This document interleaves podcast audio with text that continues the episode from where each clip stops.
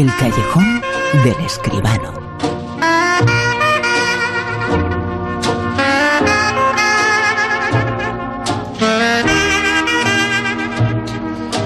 Con José Manuel Esquivano. José Manuel, muy buenas, ¿qué tal? Buenas noches, Bruno. ¿Qué tal? Una noche especial porque ya estamos en el fin del estado de alarma. Se acabó. Pues sí, 98 pues días eh, después se acabó el estado de alarma. Los cines han estado cerrados y los cines van a estar abiertos y todos tenemos que ir al cine. Todos tenemos que hacer lo que hacíamos. Podemos ir al cine es. y no pasa absolutamente nada. No nos vamos a contagiar por ver una escena. Es más, nos vamos a ilusionar y vamos a ver algo muy bonito. Muy bien dicho, Bruno, efectivamente. Pues tenemos que volver al cine, tenemos que, ahora llega ya el verano, tenemos capacidad de movernos de un sitio a otro, podemos ir, mm, bueno, pues a ver a otras provincias, a otras localidades, a nuestros eh, amigos, nuestros parientes. Allí también habrá cine, donde estemos, de manera que, como tú dices, se puede ir al cine, que no nos va a pasar nada. Todo lo contrario, nos vamos a llevar un buen rato, un rato de, seguramente, de alegría y de tranquilidad y de satisfacción. Los eh, distribuidores, eh, los exhibidores, el mundo del cine Sí. ha hecho este spot eh, que bueno que nos representa un poco podemos estar sentados y soñando a la vez.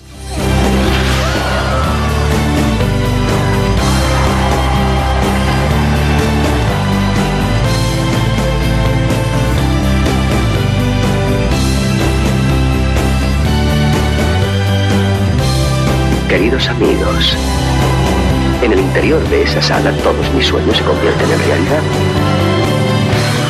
Algunas de mis realidades en sueños.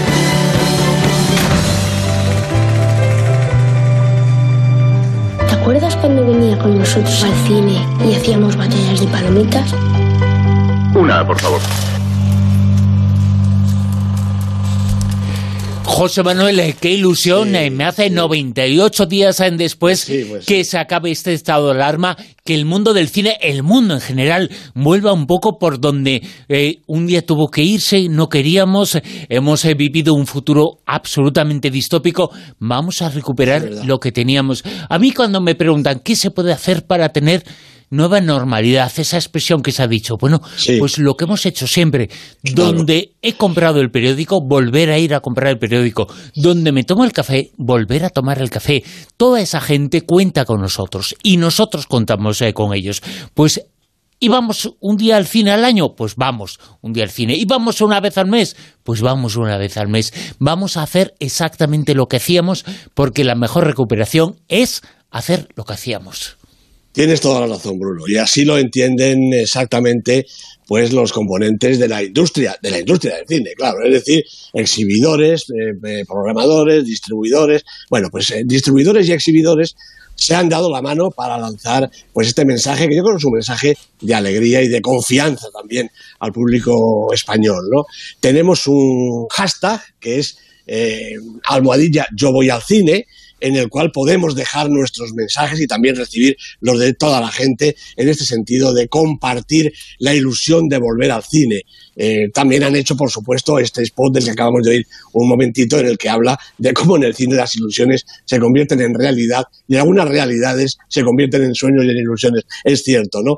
Hay un perfil de Twitter también, porque está todo preparado para que todo el mundo participe. ¿Dónde se participa más que nunca? Pues en las redes. El hashtag eh, y el perfil de Twitter, arroba fiesta del cine, donde distribuidores y exhibidores, es decir, la FECE de los eh, eh, distribuidores, de, los exhibidores y la Fedicine de los distribuidores, pues van conjuntas eh, para hacer esta campaña. ¿no? Ahí en este perfil de Twitter podemos también dejar nuestras opiniones y compartirlas pues con todo el resto de los espectadores y de los amigos del cine. Hay que decir que tanto los distribuidores en su tarea como desde luego los exhibidores han diseñado un protocolo que se va a implementar en todas las salas con las medidas de seguridad necesarias. Que hay algún estudio por ahí de estos de Demoscopia que dice que el 90% de los espectadores quiere volver al cine. ¿Ves cómo España te da la razón, Bruno? Todo el mundo estamos deseando que se abra la sala para poder volver al cine. Y desde ahora mismo ya, y por supuesto en el fin de semana próximo,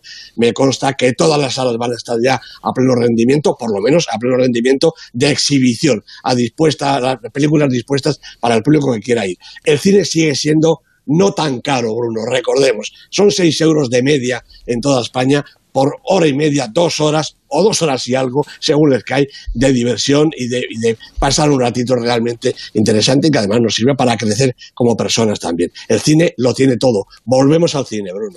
Ese hashtag, almohadilla yo voy al cine, almohadilla yo voy al cine, ahí se cuentan las experiencias. Eh, ¿Cuál sería la tuya? Eh, ¿Qué recuerdo tienes en este momento del mundo del cine que lo ha pasado tan mal como todos los mundos eh, durante estos casi 100 días? Efectivamente porque evidentemente tú vas al cine más que cualquiera, ¿eh? Sí, sí, sí. Yo, eh, eh, bueno, los amigos de las redes sociales todavía se acordarán que las primeras semanas me dedicaba a colgar monigotes en, Facebook, en Instagram, eh, contando un poquito mi estado de ánimo porque echaba tanto de menos el cine. Bueno, cuando pasa tanto tiempo, tanto tiempo, ya no es que sea echarlo de menos, ya es que es necesidad. Desde luego, esta semana que viene, martes y jueves, tenemos ya pases de prensa para, para los críticos y para la prensa especializada y yo lo espero verdaderamente con toda el ansia. Lo he echado mucho muchísimo de menos y espero ese momento, Bruno, en el que se apaga la luz y empieza la película. Eso es impagable, de verdad te lo digo como impagables eh, son las vidas eh, de estas eh, personas, de estas mujeres. Se han hecho películas extraordinarias sobre ellas. Su vida lo fue, las películas lo son. Películas como Juana de Arco. Tendría unos 10 años. Iba por un atajo de camino a casa por el bosque cuando empezó a soplar un extraño viento. Era un sonido tan raro como voces que me llamaban. Todo sucedía tan rápido. No podía moverme, no podía respirar. Dios me había dado un mensaje para que lo entregara. ¿Cuál era el mensaje? Juana de Arco de Luc Besson, una película importantísima. La vida de Juana de Arco lo es y la película también. Pues sí, pues sí. Esta es la película de Luc Besson del año 99. La he traído esta porque es la que tiene un tráiler un poco más audible, pero hay que recordar que en el mismo año hubo una miniserie de, televisión con Lili Sobieski y Peter O'Toole de protagonistas, pero son más importantes desde luego las películas eh, anteriores. La de Victor Fleming del año 48 con Ingrid Bergman y José Ferrer la de Robert Bresson, el director francés, película maravillosa del año 62, y desde luego la película de Carl Theodor Dreyer del año 28, nada menos, ¿no? Una película que es una cumbre del cine, una cumbre del expresionismo, una película realmente maravillosa. Todas cuentan lo mismo, claro. La vida de Juana, Juana de Arco, la doncella de Orleans, ¿verdad? Como desde pequeña, como nos contaba aquí Mila Jovovich, pues eh, tiene visiones, ve eh, a Dios que le dice eh, le, da instrucciones, sobre todo instrucciones porque Francia en ese momento, en el año 1412, cuando nace eh, Juana de Arco y cuando es un poquito más, más mayor después, está envuelta en la famosa guerra de los 100 años con Inglaterra. ¿no? La aldea de Juana de Arco, Don Remy, ha sido asolada eh, por los ingleses, muere todo el mundo prácticamente menos ella, que salva de casualidad, y desde ese momento Juana, Juana de, Arco, pues eh, tiene esa, esa voluntad, esa voluntad imbuida por Dios, parece ser, de salvar a Francia. Efectivamente, así es, siendo una cría todavía, pues eh, derrota a los ingleses en la famosa batalla de Orleans, por eso es ella Juana de Orleans también, y todos sus méritos y su juventud, porque todo esto con 15, 16 años y con 19 es condenada a morir en la hoguera en el año 31 por esa iglesia que no entiende absolutamente nada, que Juana le parece que está endemoniada porque ella confiesa que tiene visiones y que habla con Dios. No le sirve de nada haber salvado prácticamente a su país. Incluso el rey, que, es el que la manda a, eh, Orleans, es incapaz de interceder por ella y Juana muere en la hoguera. Una de las grandes tragedias de la historia de la humanidad, algo verdaderamente insoportable para nuestra conciencia de hoy en día y debería haberlo sido también para la de aquellas gentes, aunque fueran eh, de hace tantísimos años, ¿verdad? La verdad es que esta película, interpretada hace de Juana de Arco y Mila Jojovic, eh, seguramente es la película que le confirmó. Es una película en la que sale bellísima, es bellísima, espectacular. Eh, ella ya lo es, pero en esta película yo creo que, no sé, parecía que ella había nacido para hacer Juana de Arco, ¿eh? Es verdad, tienes toda la razón, sí, sí. bueno, Luis Besson la verdad que puso absolutamente toda la carne cinematográfica en el asador para retratar a una Juana de Arco bellísima, además también muy joven realmente, no es que tuviera 15 años Mila Jovovich ya, pero está es que tiene 20, 21 años la película, Exactamente. yo pensaba que era más reciente. Sí, sí, no, no, la película que ya tiene unos añitos, ¿no? Yo creo que es de las películas, hombre, eh, convierte un poco la historia de Juana de Arco en una película un poco de aventuras, claro, no tiene la trascendencia ni la profundidad de las de Bresson ni la de Dreyer, por supuesto, ¿no? Pero sin embargo, es una película que se deja ver con muchísima más facilidad, es para todos los públicos, es para el gran público de, estos momentos, ¿no? Y de todas maneras cuenta la historia más o menos real de Juana de Arco, claro, no se puede contar de otra manera. Una pobre chica que con 19 años murió eh, en la terrible. Una historia también real, la que cuenta esta película de la que hablamos eh, ahora, la película mi preferida de Menábar, eh, la película de Hipatia de Alejandría, la película Ágora. Los cielos tienen que ser simples, pero no lo son. En los últimos días del Imperio Romano, en el ocaso de una civilización, una mujer, adelantada a su tiempo, una leyenda, luchó por unir a los hombres. La película protagonizada por Rachel Weisz. Ningún ejército podría contener a la gente. Está llamando a la aniquilación de mujeres y niños. Y si Dios no me niega. Una película, José Manuel, importantísima en la trayectoria de Amenábar, uno de nuestros directores, seguramente eh, junto al Modóvar, el más importante de la historia del cine actual, ¿no? Español. Sí, sí. del cine actual sin ninguna duda, ¿no? Eh, Ágora es una gran película. Mm, seguramente Amenábar quería verla redondeada un poquito más. Le faltó quizá algo de, de capital, de financiación, porque la película realmente es ambiciosa y es muy cara. Aún así, es una película realmente interesante, importantísima. Rachel Weisz de protagonista con Minguela. Bueno, el siglo IV, como nos contaba aquí el tráiler, Egipto es todavía una, provincia del Imperio Romano. En Egipto, la capital, Alejandría, tiene la biblioteca más importante del mundo en ese momento y, posiblemente por comparación de toda la historia de la cultura humana, ¿verdad? Bueno, eh, es un momento de muchísimo caos, hay eh, desórdenes. Eh, el cristianismo, que durante los primeros siglos ha sido perseguido, se ha convertido, los primeros siglos después de Cristo, claro, se ha convertido en una fuerza opresora y esta mujer, Hipatia, es la que va a sufrir las consecuencias. También esta realmente tiene una vida absolutamente desgraciada, una mujer adelantada a su tiempo, una mujer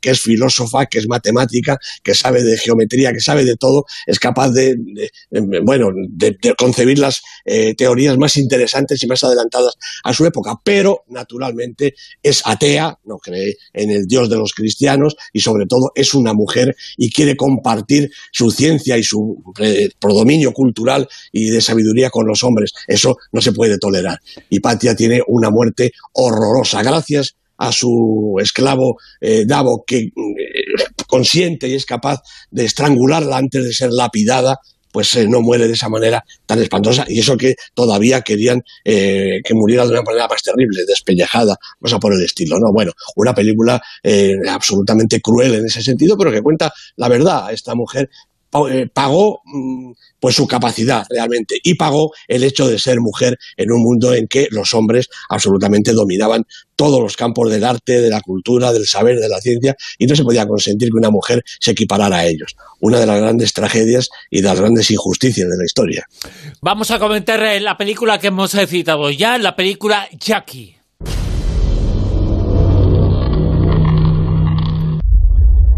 A la gente le gusta creer en cuentos de hadas. ¿Lista? Por supuesto.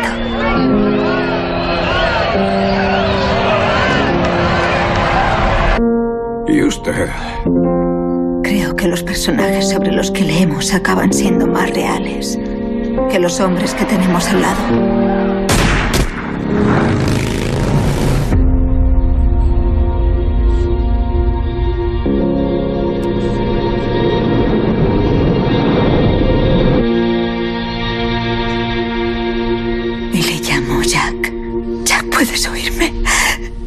Es eh, la más reciente de estas eh, películas sobre mujeres eh, famosas e historias famosas. La película es del 2016. Efectivamente, la ha dirigido Pablo Larraín, el director chileno, que es un director con una trayectoria realmente importante y que además toca distintos géneros, como aquí el género biográfico. Natalie Portman, fantástica actriz, ha sido la, la encargada de dar vida Jacqueline Kennedy, a Jackie Kennedy, realmente yo creo que está estupenda también, ¿no? Con, con Peter Sarsgaard, con Greta Gerwig en los papeles protagonistas. Bueno, la, película eh, se basa en una entrevista que Jackie Kennedy concede eh, después del asesinato, después de la muerte de su marido, claro. Y a través de esa entrevista ella va recordando pues estos momentos centrados, claro, en ese 22 de noviembre 1963, cuando esos disparos terminan con la vida del presidente Kennedy.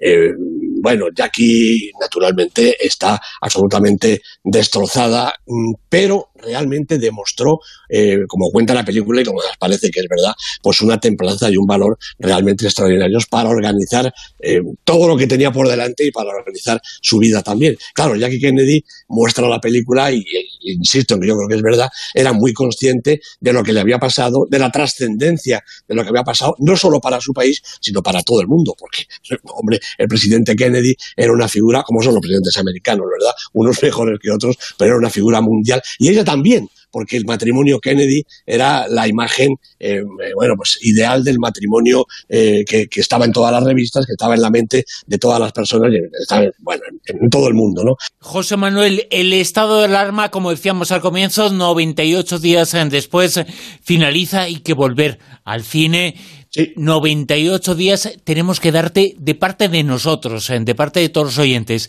Las gracias. El cine ha sufrido muchísimo estos días, muchísimo. Se han cerrado las salas y sin embargo has estado semana tras semana aquí, no contándonos eh, la actualidad eh, porque no la había, pero contándonos historias del mundo del cine con estos monográficos de algunas grandes eh, películas por, por temas. Bueno, ha sido una ocasión que hemos tenido para recuperar algunas películas importantísimas en la pues historia del pues cine, ¿no? Porque pues el cine es importante en la historia, ¿no? Hombre, sin ninguna duda, sin ninguna duda. Pero soy yo el que os da las gracias, Bruno. A ti, a Silvia, a todos los compañeros que todas estas noches estáis ahí, al pie del cañón, mm, eh, pues eh, delante del micrófono, detrás del cristal, produciendo, dirigiendo y haciendo los programas para que la gente nos pueda escuchar en sus casas. De verdad, habéis tenido un valor enorme y yo creo que yo y todo el mundo os lo tiene que agradecer. El valor enorme es eh, vuestro de la gente que nos ha acompañado, que está aquí, que ha seguido semana tras semana lo que tú nos has contado sobre el mundo del cine. Pueden cerrar las salas, eh, pueden apagarse las pantallas, eh, pero el mundo del cine ya está ahí. Aunque le pongan una bomba, va a estar ahí. y el, mundo del cine ya forma parte de nuestra historia. No es el séptimo arte, bueno, sí, es el séptimo arte, pero es el primero. Es el más importante de todos ellos. Ahora mismo sí. Desde luego que sí. Y a partir de ya mismo, insistimos, hay que volver al cine hashtag almohadilla yo voy al cine, porque es necesario volver a hacer grande al cine. Antes de José Manuel estábamos eh, diciendo a ver si la gente va más al cine. Ahora solo queremos, en principio, que vayan, ¿no? Eso es, eso es que, vaya todo el mundo al cine, pues como tú decías al principio, el que va una vez al mes, pues una vez al mes, y el que va dos veces por semana, pues dos, mucho mejor, ¿no? Pero recuperar, recuperar esa normalidad y también, por supuesto, en, la distracción en el mundo del cine. Eh, hay que ir al cine, hay que ir al cine a ver las películas tan estupendas. José Manuel, muchas gracias. Un abrazo, Bruno, gracias a ti. Hasta luego. En Onda Cero. La Rosa de los Vientos.